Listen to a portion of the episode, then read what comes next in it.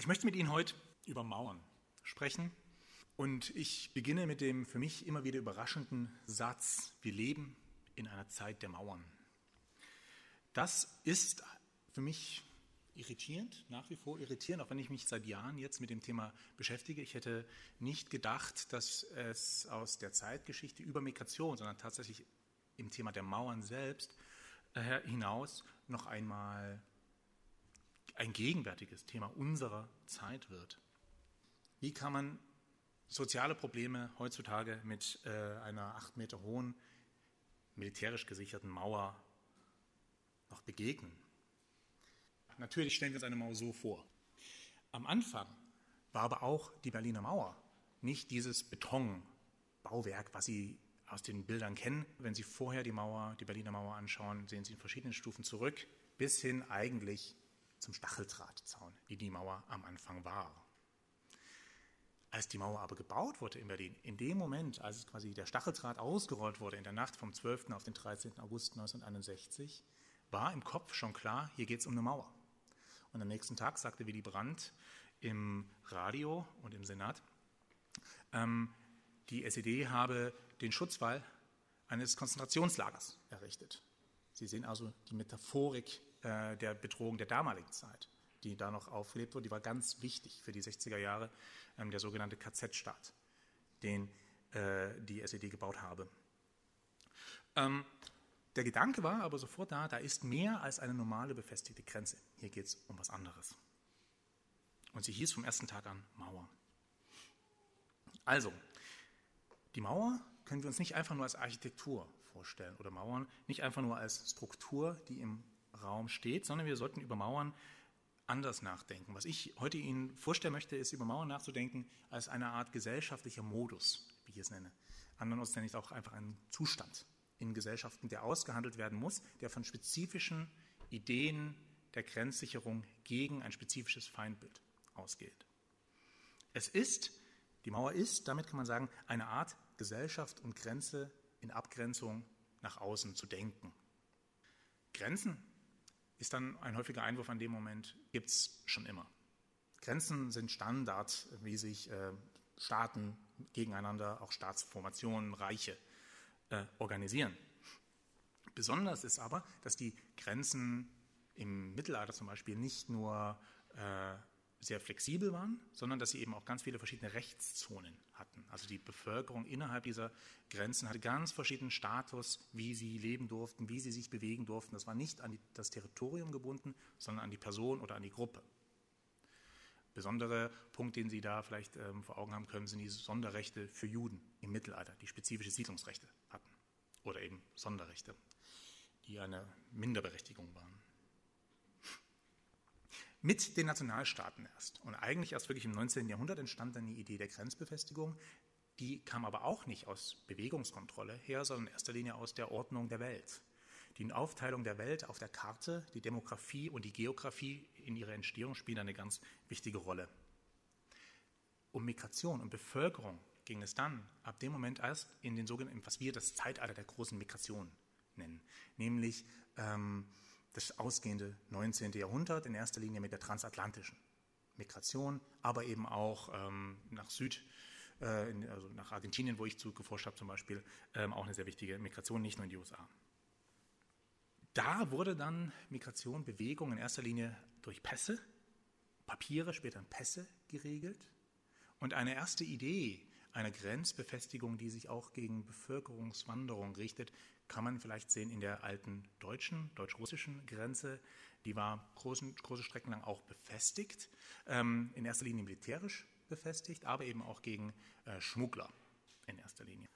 Die wirkliche Kontrolle von Bevölkerungsbewegungen fand aber nicht an der Grenze statt, sondern auf verschiedenen Stationen hin zu den Häfen, nach Bremerhaven und Hamburg. Insbesondere kann man da Zugstrecken nennen, die die Migranten nicht verlassen durften, in den Quarantänebahnhof nach Ruhleben in Berlin mussten, der dafür extra eingerichtet wurde und dann weitergeschifft auf die Amerika Piers.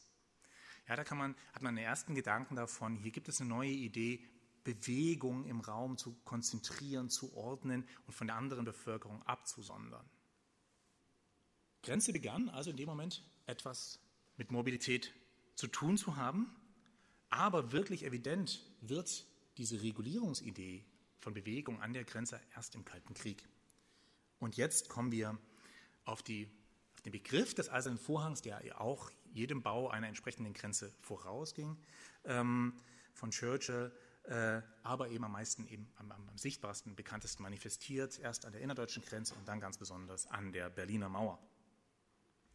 Als die Berliner Mauer gebaut wurde, war sie eine wirklich neue, würde ich sagen, manifestierte neue, die Welt schockierende Idee. Die, diese Idee, sie war ein Schlag in, in die Zeit, äh, ausgesendet, ähm, ganz explizit natürlich vom SED-Staat, aber eben mit dem äh, Rückhalt Moskaus, zu sagen, wir ziehen eine A, territoriale Grenze, wir gehen nicht weiter als bis hier. Auf der anderen Seite aber eben auch, wir hegen unsere Bevölkerung im Gesamten ein um den Staat zu sichern. Wir setzen also Bevölkerungsregulierungsideen äh, an, an die oberste Stelle unseres Staatswesens. Damit kann man sagen, dass Mauern zwar an Orte gebunden sind, aber eigentlich viel mehr betreffen als diesen Ort, an dem sie eben stehen. Man kann sie als Idee bezeichnen, als Manifestation oder, worauf ich heute noch genau eingehen würde, als eine Art Mentalität. Und über die möchte ich heute sprechen. Das möchte ich in mehreren Schritten tun.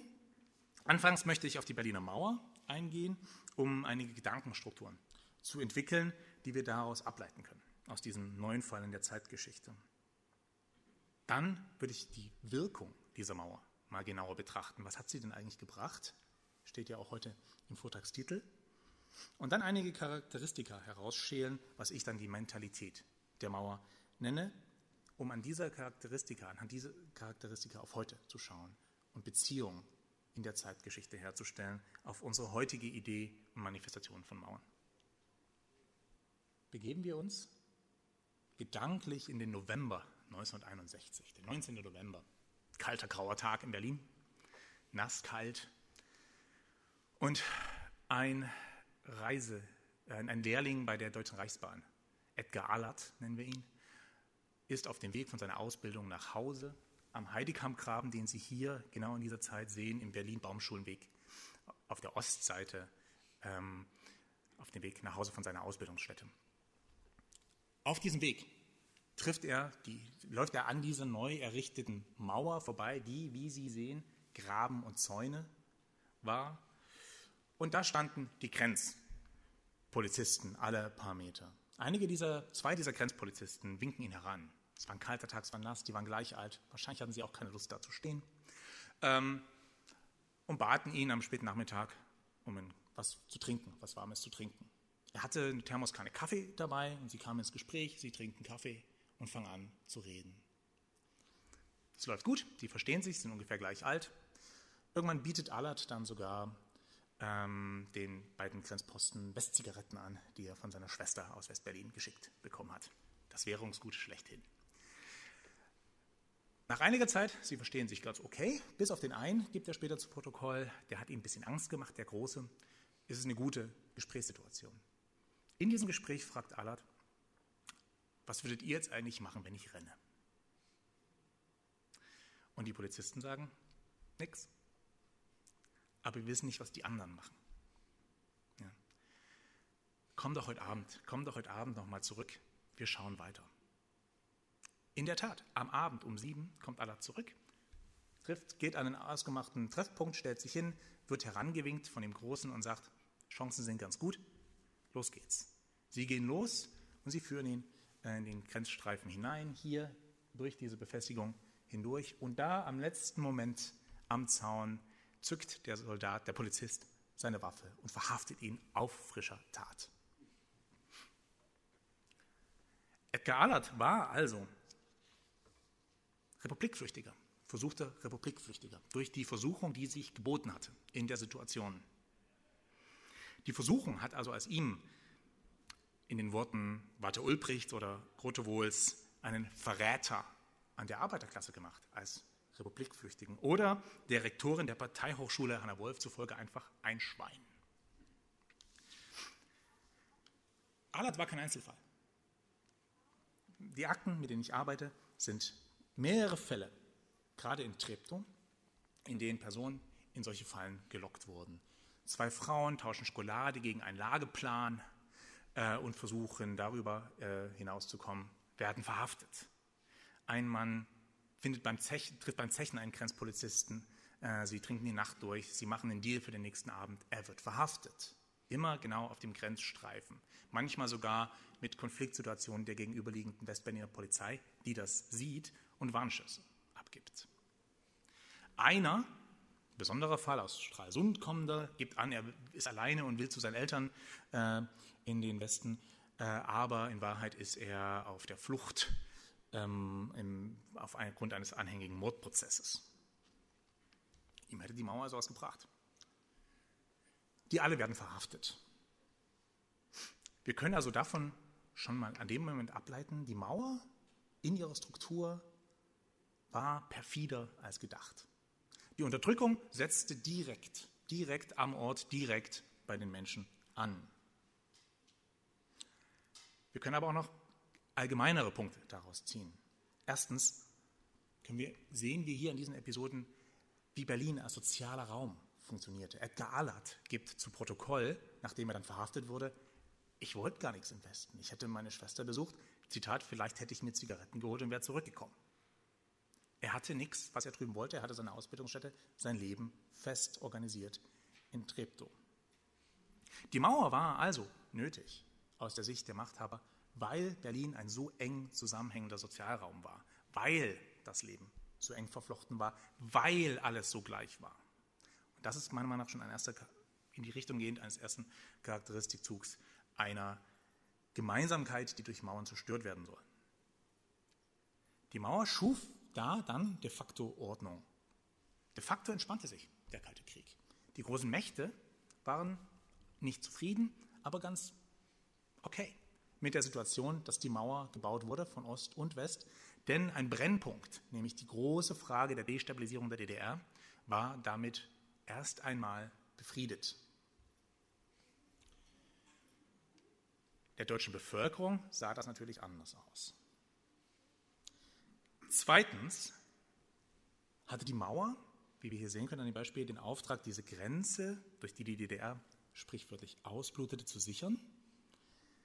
Die Begriffe, die wir heute im Kopf haben, ich habe es vorhin schon mal in der, in der Anspielung erwähnt, der antifaschistische Schutzwall. Ähm, in erster Linie in der Zeit war es aber tatsächlich das Instrument zur Verhinderung in der Rhetorik des SED-Staats, das Instrument zur Verhinderung des Dritten Weltkriegs. Das war die wirklich wichtige Argumentation der Zeit. Da gibt es sogar so kleine Broschüren, die Walter Ulbricht selbst zugeschrieben werden, die er an Touristen geschrieben hätte, um zu erklären, dass die Mauer, warum Mauer heißt eine, ähm, eben weil darüber ein dritter Weltkrieg verhindert würde.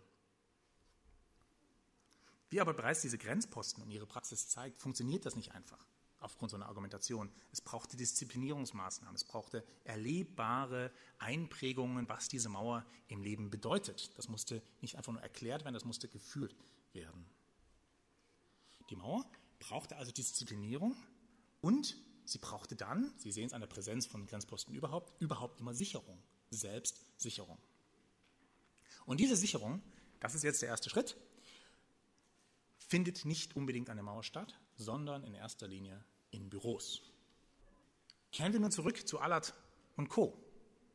Dieser Fall, den ich Ihnen eben geschildert habe, diese Fälle erregten Aufsehen. Die Kontrollkommission der Kriminalpolizei in Treptow fand das schwierig. Es ist ja eine Taktik des Fallenstellens. Wenn man so herangeht, schreiben sie, sei das nicht geeignet, um das Vertrauen der Bevölkerung in die Grenzpolizisten zu erhöhen. Im Innenministerium gibt es einen Bericht an den Minister selbst von seinen Mitarbeitern. Ach Moment, wenn die so vorgehen, es ist kein Wunder, dass Treptow so wunderbare Verhaftungsstatistiken hat. Ja, die Taktik des Fallenstellens muss aufhören. Dann kommt der Einwurf vom Generalstaatsanwalt der, ähm, für Groß-Berlin. Er wirft ein, Moment, das ist Beihilfe zur versuchten Republikflucht. Das ist eine Straftat, was die Grenzpolizisten begehen. Diese Personen werden zusammen einbestellt. Es gibt einen riesigen Krach und ein niederrangiger Hauptmann aus dem MDI, also Innenministerium, macht die Elite des Staates bis hin zu Vertretern des ZKs klein mit Hut, so groß. Denn sie haben die politische Lage nicht verstanden, die die weltpolitische Ordnung erfordert. sie hätten eine falsche Einschätzung des Klassenkampfes in seiner Zeit. Das war in dieser Zeit ein ganz gefährlicher Vorwurf. Mauern brauchen Papiermauern.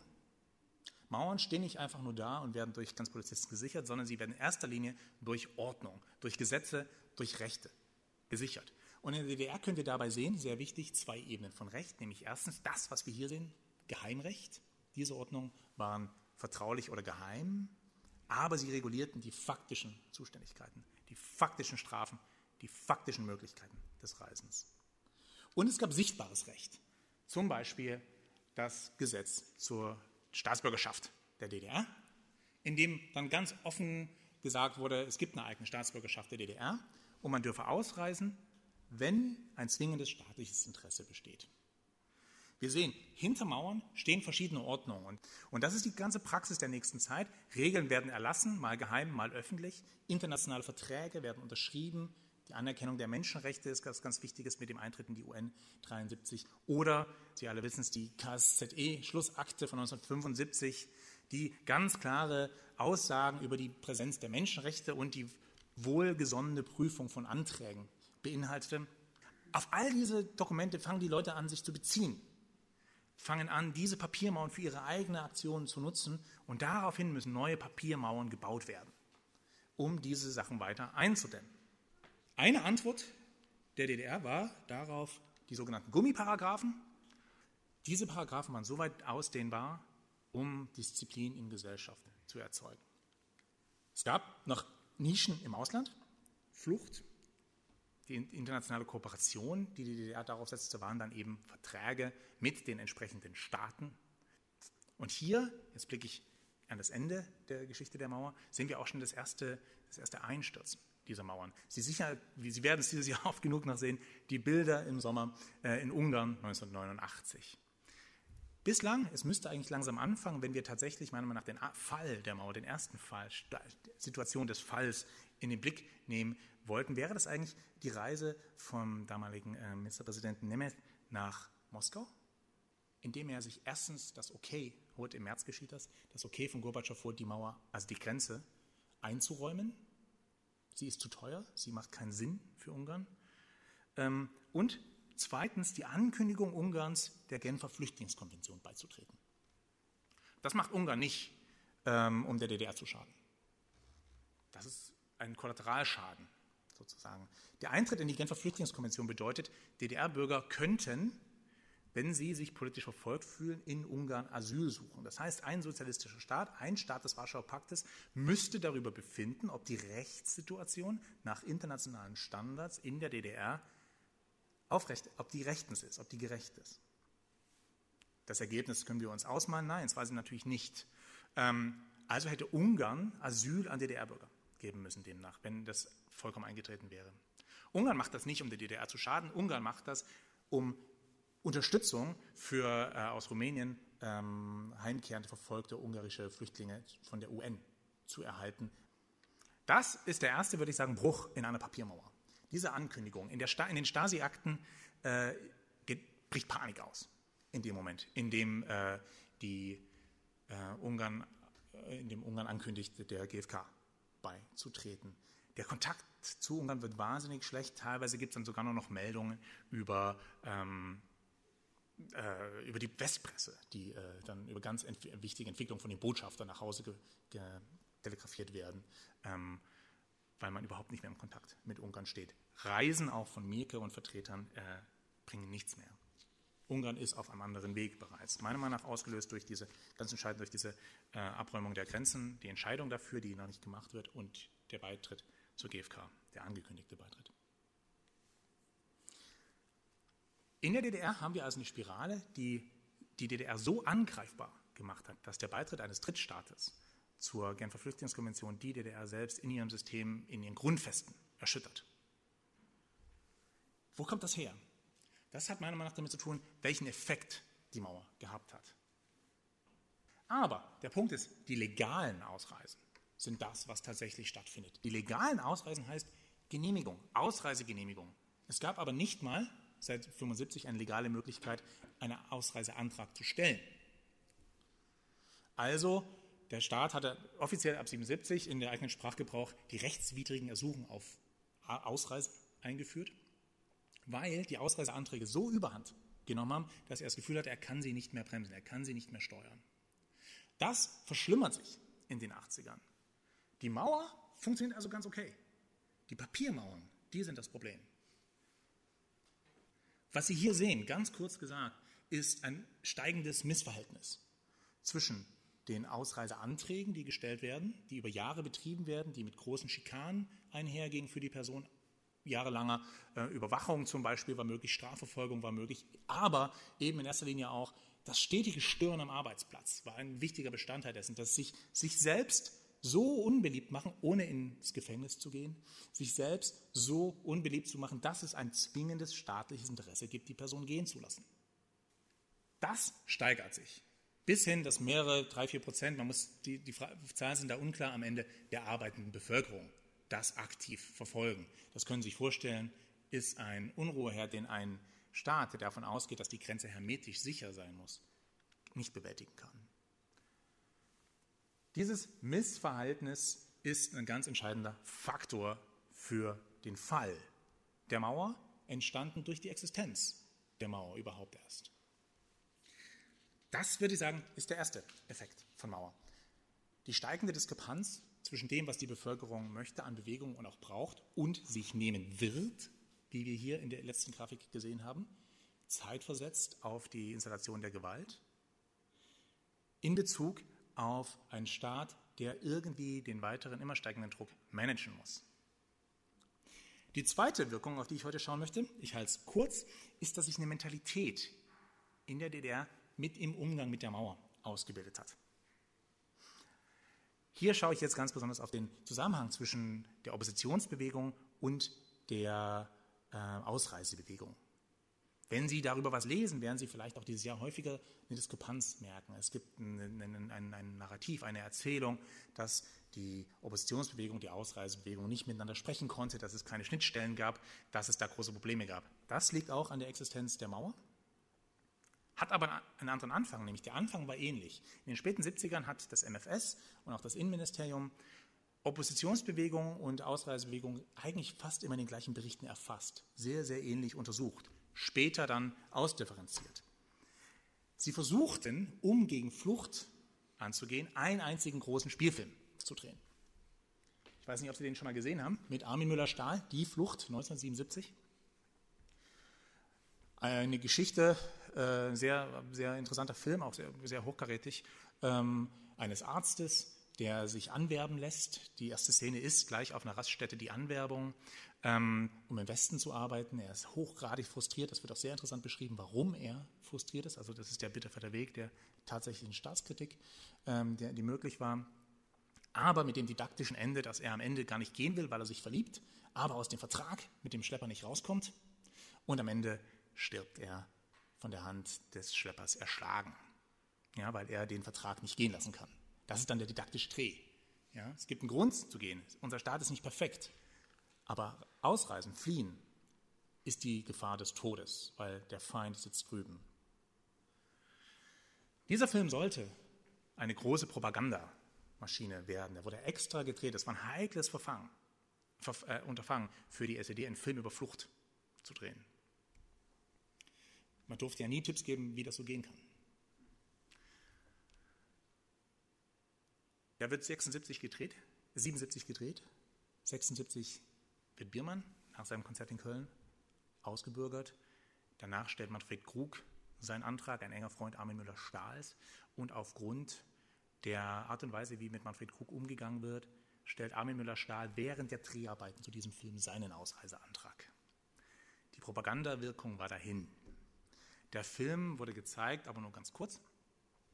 Äh, und nach einem längeren Kampf tatsächlich äh, konnten dann Armin Müller-Stahl nach Manfred Krug eben in den Westen gehen und dann haben sie die Karrieren ähm, verfolgt, die Sie alle kennen. Wir sehen, da, da, da fallen die Themen noch zusammen. Ja, künstlerische Opposition, Ausreisebewegung, das ist noch ein, ein Herd, aus dem das herkommt. Und dann macht das MFS aber was ganz Geschicktes. Die Stasi fängt an, die Opposition zu köpfen. Sie fängt an, Personen auszuweisen oder äh, aus zu, zu drängen, Ausreiseanträge zu stellen. Sie verleihen sich selbst immer mehr Regeln ausweisen zu können. Das in Jena zum Beispiel ist ein, ein wichtiger Fall. Ähm, da gibt es einen weißen Kreis, protestieren zusammen mit der in Kritik, aber zusammen Ausreisende und äh, Oppositionelle. Und durch diese Praxis des Köpfens, also immer die Personen, die an zentralen Stellen sind, zum Gehen zu nötigen, die Opposition klein zu halten, wird die Opposition immer mehr in die Position gedrängt, die Ausreise als Gefährdung ihrer Tätigkeit zu verstehen. In den späten 80er Jahren lassen sich immer mehr Oppositionsvertreter dann auch tatsächlich auf die Mauer als Bedingung ein. Es wird immer weniger, dass Personen wie zum Beispiel Wolfgang Templin, den Sie vielleicht kennen, der eine andere Position vertritt, aktiv Ausreiseantragsteller mit in die Menschenrechtsarbeit einbezieht. In Wahrheit wird es immer mehr Bürgerrechtsarbeit und Bürgerrechtler, der Begriff heißt nicht umsonst so, für Bürgerrechte in der DDR. Das heißt, wenn man kritisch drauf schaut, die Logik der Mauer wird übernommen. Das geht so weit, dass die Ausreisebewegung in den letzten Jahren als Schlaraffenlandbewegung diskreditiert wird, ähm, dass sie keine echten Revolutionäre seien, bis hin äh, zu einem äh, Schlafenlandbewegung. Hier, das ist äh, eine Schlaraffenbewegung, Schlafenlandbewegung, weiter hinten, nirgendwo anders als in den Umweltblättern, also äußerst prominent, ähm, wo sie sowas dann häufiger lesen können, nämlich äh, die Diskreditierung der Ausreise als Gefährdung der Oppositionsarbeit. Das geht bis hin zu einem ganz entscheidenden Papier von äh, Goodside und Meckel, sehr wichtige Personen für die spätere Zeit, auch in der Übergangsregierung. Und ähm, die argumentieren, sie macht sich, dass endlich die Staatsbürgerschaft der DDR von der Bundesrepublik anerkannt werden sollte, was grundgesetzlich ja nicht ging, damit die, die DDR sich ihrer inneren Widerstände nicht mehr nach außen entledigen kann. Ja, also es das heißt, auch die Opposition fängt an, in all ihren hehren Bestreben, die wichtigen Personen der Opposition fangen an, die Logik der Mauer zu übernehmen für ihr eigenes Handeln. Und hier sehen wir einen langen Effekt. Ein Widerstand gegen die Mauer auf ganz, ganz dezentrale Art und Weise, nämlich durch Migration, aber ein Denken der Mauer, was sich einwächst, was entsteht, was tatsächlich Personen prägt, auch wenn sie eigentlich was ganz, ganz anderes wollen. Am Ende dieses Segments möchte ich auf ein Zitat kommen aus einem Buch, ähm, eines der meiner Meinung nach ähm, beeindruckendsten Bücher der 1980er Jahre von Peter Schneider, Der Mauerspringer. Er sagt darin, wir können nicht miteinander reden, ohne dass ein Staat aus uns spricht. Die Mauer im Kopf einzureißen wird länger dauern, als irgendein Abrissunternehmen für die sichtbare Mauer braucht. Im Vorbeigehen auf Seite so und so erfindet Peter Schneider da diesen Begriff der Mauer im Kopf, die bis heute ja ein Thema ist. Er hat sie schon gesehen als die wirkliche tiefe Ausprägung der Mauer an der Grenze. Was lernen wir daraus? Was können wir daraus abstrahieren aus dieser langen Geschichte? Die Mauer der SED schaut nach innen, kann man sagen, auch in Diskussionen, die ich häufiger führe. Unsere heutigen Mauern schauen nach außen ganz andere Situation, hat erstmal gar nichts miteinander zu tun. Also was gibt es für heute zu lernen? Ich würde die Perspektive umdrehen wollen und sagen, was bedeutet denn die Existenz einer Mauer für die Gesellschaft, die sie gebaut hat? Und das ist meiner Meinung nach der Kern dessen, was wir aus dieser Geschichte für unsere heutige Zeit mitnehmen müssen. Die Mauer muss akzeptiert werden, sie muss verkauft werden, sie braucht die Unterstützung durch Staat, Bevölkerung, durch Überzeugung, durch Zwang, aber sie braucht die Unterstützung. Meistens ist es de facto eine Mischung aus beidem, Überzeugung und Zwang. Also, wenn wir die Frage ansetzen, was kennzeichnet eine Gesellschaft, die auf die eine oder andere Art eine Mauer existiert, äh, akzeptiert, möchte ich fünf Punkte hervorheben. Nämlich erstens, wir sehen die Notwendigkeit eines Freund-Feind-Denkens.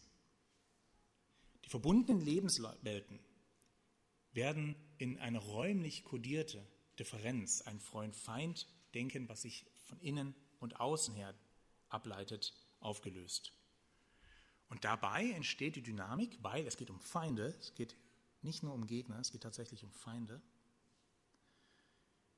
dass die zivile Bewegung immer mehr mit militärischen Mitteln begegnet wird. Das ist die Struktur des Freund-Feind-Denkens.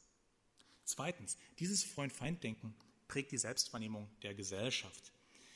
Die Gesellschaft, die Mauer in der Gesellschaft wirkt dann nicht mehr als gemacht, sondern als eine Struktur, die vorhanden ist, von der aus weiter gedacht wird. Man gewöhnt sich an diese Mauer, dabei aber ist sie unbedingt notwendig. Ja, das ist auch ein ganz zentrales Argument. Der Dritte Weltkrieg, denken Sie daran, muss verhindert werden. Unbedingt, da geht es nicht. Ähm, und andere Bedrohungsszenarien. Da diese Mauer dann so schützenswert ist, so notwendig erscheint, muss sie unbedingt geschützt werden, was dann eben mit allerlei Rechtsanpassung einhergeht, hier im Fall, ich will das auch abstrahieren, die letztendlich in Menschenrechtsverletzungen münden müssen. Der Schießbefehl ist eine logische Konsequenz des Mauerbauens.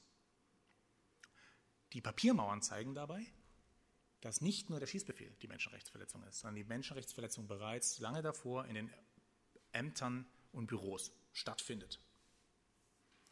Recht, das Rechtssystem passt sich an die Mauer an und nicht umgedreht. Viertens, das Ganze funktioniert natürlich nur mit relativ schwachen internationalen Normen. Denn wenn wir die ganzen internationalen Verträge, die Kompakte für Menschenrechte, für zivile Rechte, für soziale Rechte ernst nehmen, die sie völkerrechtlich ja sind, geht das so nicht. Die Mauer in sich muss also eine Idee tragen, die internationalen Institutionen, Systeme, Zusammenhänge, Verbindungen zu schwächen. Die DDR zum Beispiel machte das dadurch, dass sie gegenüber ihrer Bevölkerung immer sagte, die internationalen Verträge seien lediglich Empfehlungen.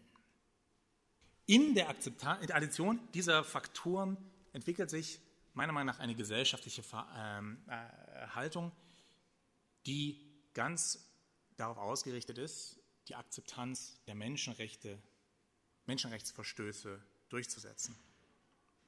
Das wird dann immer wieder hinterfragt von innen und von außen, von Presse genauso wie von ähm, Migranten. Ja, wo stehen wir dann heute? wenn wir das übertragen. Ähm, wenn wir es heute übertragen,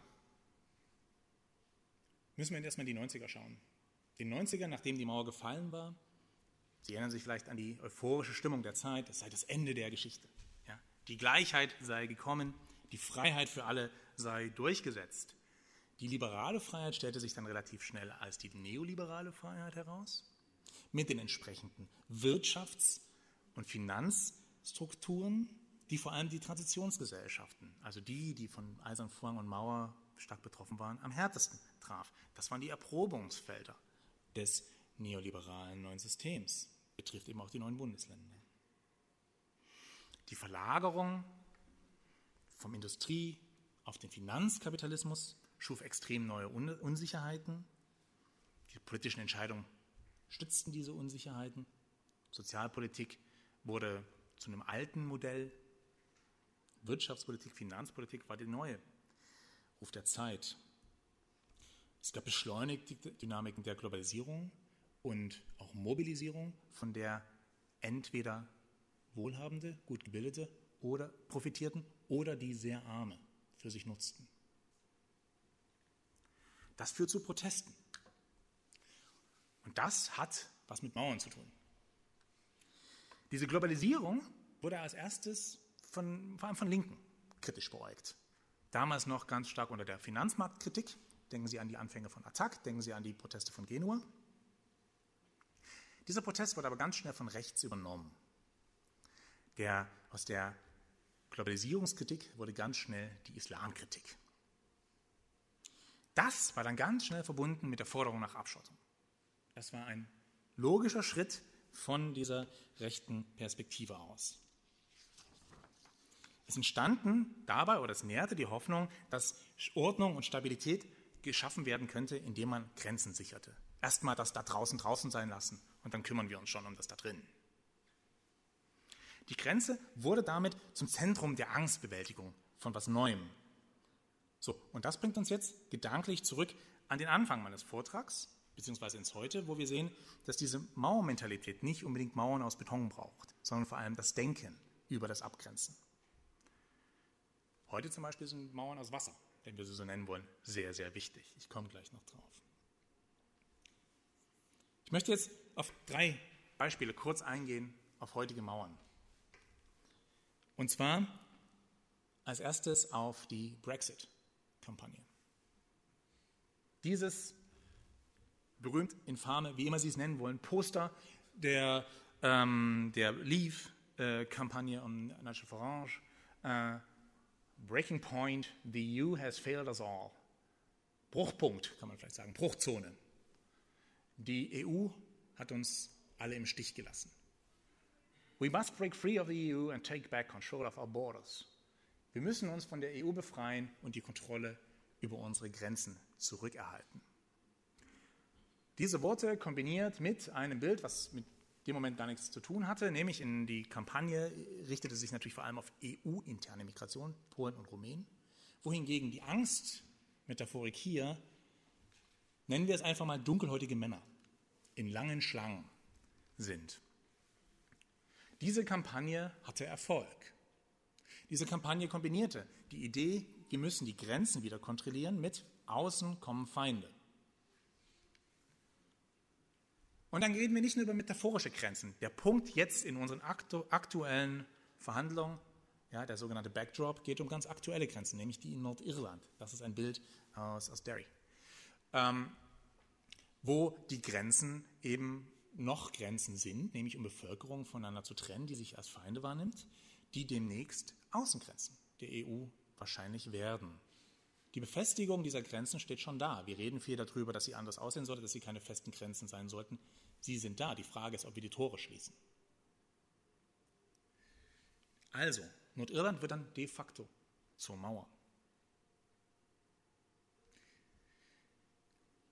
Und hier sehen wir diese Punkte wieder, die aufkommen, nämlich das Freund-Feind-Denken, die unbedingte Notwendigkeit, Großbritannien kann sonst nicht überleben, wenn es sich nicht von der EU lossagt und die Grenzen zurück, die Grenzkontrolle zurückholt. Ähm, die Rechtsanpassung ist gerade eine Diskussion um den Backdrop zum Beispiel. Die Schwächung internationaler Normen und Systeme eindeutig als Ausbruch aus den, auch äh, der Menschenrechtskonvention, die Großbritannien selbst in die EU eingebracht hat. Und die zunehmende Akzeptanz von Menschenrechtsverstößen sehen wir eindeutig an den Beispielen. Blicken wir in die USA. Auch da haben wir eine Mauer stehen. Was Donald Trump äh, vor wenigen Tagen ausgerufen hat, ist diese Erfindung eines Notstands, den wir jetzt quasi in Zeitlupe einmal sehen können, wie so ein Prozess funktioniert, weil wir sehr genau drauf schauen in den USA, aber findet überall in vielen Varianten statt. Wir sehen hier das Bild der Mauer, das ist ein Bild von, ähm, das ist New Mexico, wenn ich mich recht erinnere, ähm, von 2008 oder 2009. Ähm, also die Befestigungen standen. Es geht einfach um die Ausweitung in andere Zonen, in die Wüstengebiete und in andere Gebiete hinein, beziehungsweise da, wo noch andere Zäune stehen. Diese Mauer, welche Effekte hat sie bislang? Ich mal kurz Zahlen. Das ist die Zahl der verhafteten Migranten. Ich habe Ihnen jetzt mit Absicht ältere Zahlen mitgebracht. Achten Sie darauf, das sind jetzt nicht die Zahlen von 2018 oder 2017, das sind mit Absicht ältere Zahlen, um zu sehen, diese Entwicklung geht seit langem. Wir haben ähm, Verhaftung von illegalen Einwanderern an der Grenze ähm, im steigenden Maße seit den 60er Jahren in, in Wellen und dann ein Einbruch ungefähr 99 herum, also mit der Clinton-Regierung, die anfing, die Mauer zu befestigen, die Grenze zu befestigen, die nicht Mauer heißt. Aber das Denken zog ein. Obama ist äh, Ihnen vielleicht bekannt, hat äh, dann eben die, die größte Zahl bislang an äh, illegalen Anwesenden äh, deportiert. Ähm, also die Praxis des Abgrenzen, des Abschiebens besteht schon lange vorher. Was hat das so einen Effekt, wenn diese Mauer gebaut wird und Verhaftungen stattfinden? Erstens, die Preise werden höher. Eine berühmte Aussage ist, zeig mir eine 50 Meter hohe Mauer, ich zeige dir eine 51, eine 51 Meter lange Leiter. Die Preise pro Kopf steigen massiv. Das heißt, die Grenze zu überschreiten wird teurer, führt in Verschuldung, führt in ganz problematische Arbeitsverhältnisse, führt de facto in Kriminalität. Die, die Grenze produziert ihre Kriminalität hier, nämlich indem die Leute diese äh, Gelder abstottern müssen, zum Beispiel indem sie Drogen mitnehmen, äh, zum Beispiel indem sie danach in Knebelverträge hineintreten oder vorher schon sich prostituieren, um diese Gelder zu erlangen, als Beispiele. Zweite Folge. Das ist jetzt die Zahl der aus verschiedenen Staaten kommenden El Salvador, Guatemala, Honduras und Mexiko, der unbegleiteten Minderjährigen, die verhaftet werden. Auch alles noch ältere Zahlen, bis 2014. In dieser Zeit, in den letzten Jahren, mit dem Ausbau der Grenze, nochmal vor allem mit der Obama-Administration, ähm, eine massive Ansteigen, Ansteigen der unbegleiteten Minderjährigen.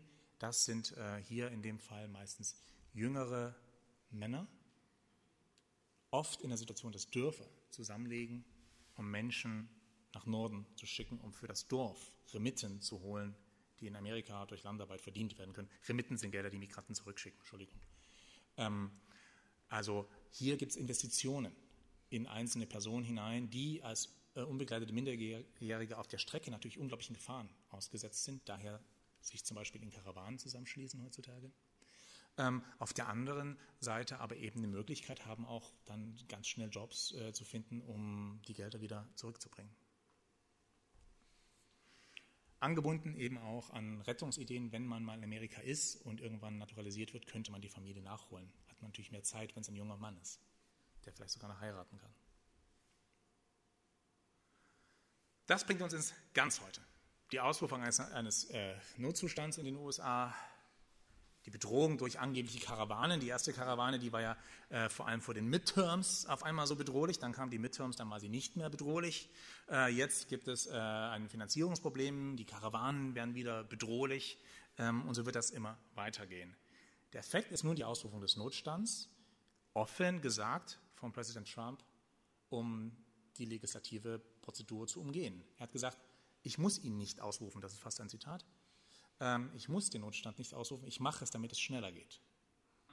Er stellt sich diese Mauer in einer Bild bei so vor, hier ein berühmter Tweet von ihm. Darüber steht, das ist ein Designvorschlag unserer Stahlpfostengrenze, ja, die total effektiv sein wird und zugleich auch noch schön aussieht. Hier sehen wir mit den Spitzen extra hervorgehoben schon die angedeutete Menschenrechtsverletzung. Ja? Die Menschen haben Recht, nach Asyl zu bitten. Ähm, hier eben ganz klar äh, schon als auch eine Aufforderung, diese Bar Barrier zu bauen. Ja. Aus dem Dezember, der Tweet also auch noch sehr aktuell. Was ist damit gemeint? Was geschieht eigentlich tatsächlich an der Grenze? Ich weiß nicht, ob Sie die Bilder kennen, die Nachrichten kennen Sie. An der Grenze geschehen sehr viele Verhaftungen, aber wenn wir von Menschenrechtsverletzungen sprechen, gab es eine ganz perfide äh, Praxis, nämlich die des Trennens der äh, Kinder von den Eltern. Ähm, mehrere tausend Fälle, in denen die Kinder von den Eltern weggenommen wurden. Heute heißt es dann von mehreren tausend Fällen, wir können sie nicht mehr zuordnen. Und die Praxis findet noch statt die ist nicht eingestellt. Sie ist reduziert worden, sie ist nicht eingestellt. Die Aufregung gab es für eine kurze Zeit und dann gibt es einen Gewöhnungseffekt. Der ist extrem schnell eingetreten. Ja. Ähm, die Kinder leben noch in diesen Camps. Die ersten Kinder sind äh, da jetzt äh, vor kurzer Zeit ähm, umgekommen, an, ähm, verdurstet und ähm, ähm, an Unterernährung und ein anderes Kind ist, glaube ich, an Krankheit gestorben, was nicht äh, behandelt wurde, weil es die Kondition da nicht zur Behandlung gab. Das wird sich steigern ähm, und wir sind also mitten in den Menschenrechtsverstößen. Auf der anderen Seite, diese Menschenrechtsverstöße haben natürlich nicht nur einen Effekt auf die Grenze, sondern darum geht es meiner Meinung nach, nämlich die Akzeptanz einer zweiten eigenen äh, Armee, ähnlichen Polizei, die Migrationsabschiebungspolizei, ICE, die gerade äh, in großen Wellen äh, Verhaftungswellen im Land durchführt und Menschen verhaftet. Neulich gerade ein Fall, eben auch gerade verhaftete Menschen, einfach weil sie Spanisch im Supermarkt gesprochen haben, mit dem Gedanken, sie könnten ja Illegale sein. Spanisch in Amerika sprechen ist wie Französisch im Saarland. Es wird ein Freund-Feind-Denken installiert, deswegen gibt es Feinde. Und die Feinde sind nun nicht nur außen, ganz wichtig, ich habe es vorhin schon mehrfach angesprochen, die Rolle der Gerüchte, der Presse, der Nachrichten über das Verfahren. The enemy of the people, der Feind des Volkes, die freie Presse. Die unbedingte Notwendigkeit, der Notstand ist ausgerufen. Die Rechtsanpassung zur Sicherung der Mauer findet statt, unter anderem durch die entsprechende Berufung von Richtern, nicht nur auf oberster Ebene, sondern eben auch im Weiteren. Ähm, die Schwächung internationaler Systeme können wir live beobachten Und die Akzeptanz der Menschenrechtsverstöße sehen wir, habe ich eben an einigen Beispielen dargestellt, aber sehen wir eben auch allgemein. So viel also zu den USA. Sieht bei uns aber gar nicht anders aus. Wir haben uns auch an die ewigen Menschenrechtsverstöße mehr oder weniger gewöhnt. Das Mittelmeer ist der gefährlichste Ort für Migranten. Das sind die Todeszahlen an Grenzen und die mit Abstand größte Todeszahl an Grenzen findet eben im Mittelmeer statt. Das sind die Zahlen der letzten Jahre. Hier ist vor allem bemerkenswert eben, äh, dass wir im Jahr zwischen 5.000 und 8.000 ungefähr äh, Ertrunkene äh, im Mittelmeer haben. Was ich daran frappierend finde, das sind die Personen, von denen wir nicht wissen, woher sie kommen. Die wurden berichtet, die wurden gefunden, sie werden nie zugeordnet werden, wer das eigentlich war. Das sind die langen Namenslosen auf der Liste der Toten im Mittelmeer. An der Berliner Mauer gab es 136 Tote und zu Recht ist jeder einzelne ein Skandal. Wir haben Gedenkstätten errichtet und wir machen sehr viel ähm, ähm Aufklärung und Politik darum. Vollkommen zu Recht. Und wir schauen gleichzeitig weg. Und das ist für mich ein Punkt, den ich mit der Grenz- der Mauermentalität in unserer heutigen Zeit meine. Auch wir sind dabei, echte Mauern zu bauen. Das ist jetzt mal nicht Ungarn, ich habe mal andere Bilder genommen. Ja? Das ist unsere Außengrenze. Auch wir haben uns in Freund-Feind-Denken verrannt. Auch wir argumentieren über die unbedingte Notwendigkeit dieser Maßnahmen. Ohne diese unbedingte Notwendigkeit dürften wir gar keine Grenzkontrollen innerhalb der EU durchführen. Damit wird sie immer wieder begründet, dass zum Beispiel in Bayern Grenzkontrollen stattfinden, die so gut wie nichts bringen.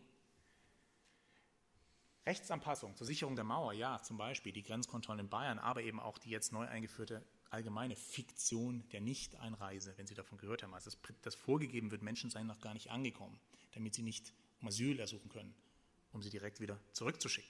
Eigentlich das sogenannte Flughafenverfahren ausgeweitet, soll ausgeweitet werden in der Diskussion auf die Grenzen auf die innereuropäischen Grenzen, die es faktisch ja gar nicht mehr gibt für Migration. Die Schwächung internationaler Normen und Systeme können wir auch hieran sehen und auch zum Beispiel an unseren ganzen Verträgen, die wir unterhalb der internationalen Ebene jetzt anfangen, mit Anrainerstaaten zu schließen, die sich außerhalb des Kosmos der internationalen Regeln befinden. Türkei ist zum Beispiel so extrem interessant, weil sie die GfK gar nicht voll anerkannt hat. Das macht die GfK, äh, macht Türkei zu einem guten Kooperationspartner, ähm, um Migranten- oder Flüchtlingsrechte einzudämmen. Und die Akzeptanz der Menschenrechtsverstöße, darauf bin ich eingegangen, die wir eben am Fall der Tote sehen, aber die wir auch einfach fortsetzen können, zum Beispiel wenn wir auf die Inseln und die Lager auf den Inseln schauen würden. Was ist also das, die Aussage? Das Dilemma der Mauermentalität bleibt, würde ich sagen. Es ist ein statisches Mittel einer immer mehr militarisierten Grenzsicherung. Es passt nicht zusammen mit der immer stattfindenden menschlichen Kreativität im Migrationsprozess.